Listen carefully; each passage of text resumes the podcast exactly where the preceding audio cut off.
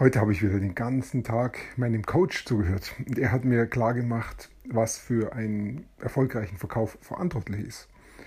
Nicht das Produkt, sondern der Verkaufstext. Und genau darum geht es heute in dem Podcast. Viel Spaß dabei.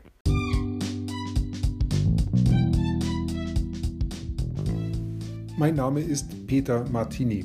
Ich bin seit mehr als 30 Jahren selbstständig, die meiste Zeit davon als Techniker. Zukünftig will ich mein Einkommen mit Online-Marketing verdienen. Ich habe viel Geld und Zeit in mich investiert und ich habe schon etliche Erfahrungen gesammelt. Ob ich es schaffe, meine große Investition wieder herauszuholen? Hier in diesem Podcast spreche ich über meine Schwierigkeiten, meine Learnings, meine Erfolge und meine Misserfolge. Abonniere meinen Podcast, um meine nächsten Schritte zu verfolgen.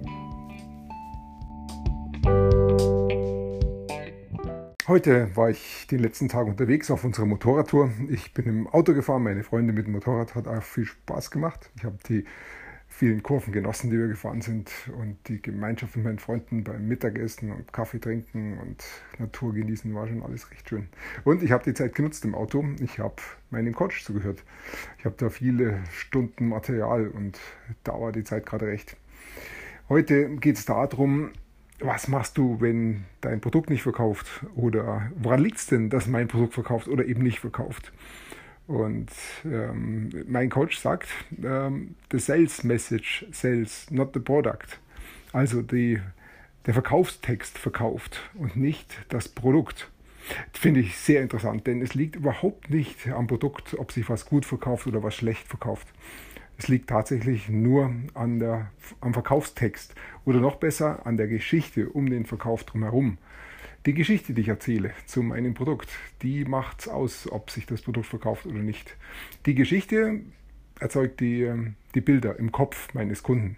Sind diese Bilder ähm, positiv besetzt und kann sich mein Kunde überhaupt Bilder zu, dem, zu der Verkaufsgeschichte vorstellen, die ich erzähle? Erzähle ich die Geschichte so, dass er in der Lage ist, sich Bilder vorzustellen und die Bilder sind für ihn auch anziehend und ähm, die lösen eben positive Emotionen raus, so zu sagen, ich will Emotionen. Wenn das alles der Fall ist, dann wird meine Geschichte auch zum Verkauf führen. Und interessanterweise, egal welches Produkt dann folgt. Das äh, muss ich natürlich dann oder will ich dann natürlich auch schon positiv nutzen. Das Produkt soll dann auch alles erfüllen, was ich da verspreche in meiner Verkaufsgeschichte. Ähm, aber es ist durchaus möglich, das ganz losgekoppelt davon zu machen und irgendeinen Schmarrn zu verkaufen, was ich nicht will. Ist nicht mein Ziel.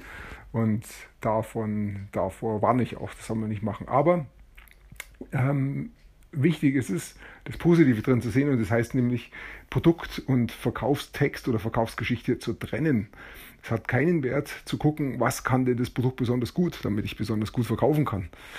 Dann passiert nämlich oft genau das Gegenteil, wenn ich zu viel weiß über mein Produkt. Es geht überhaupt nicht ums Produkt und welche Merkmale das hat und was es besonders gut kann.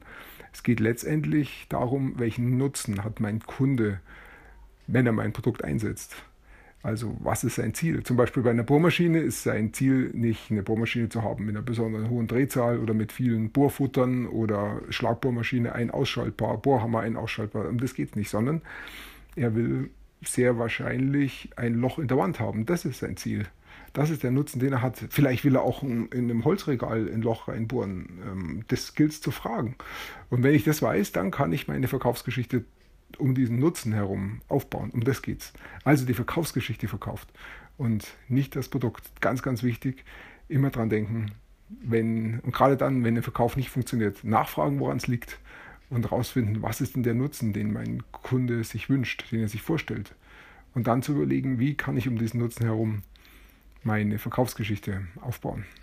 Ja, soweit heute. Ich danke dir fürs Zuhören. Ich wünsche dir einen wunderschönen Tag und bis bald.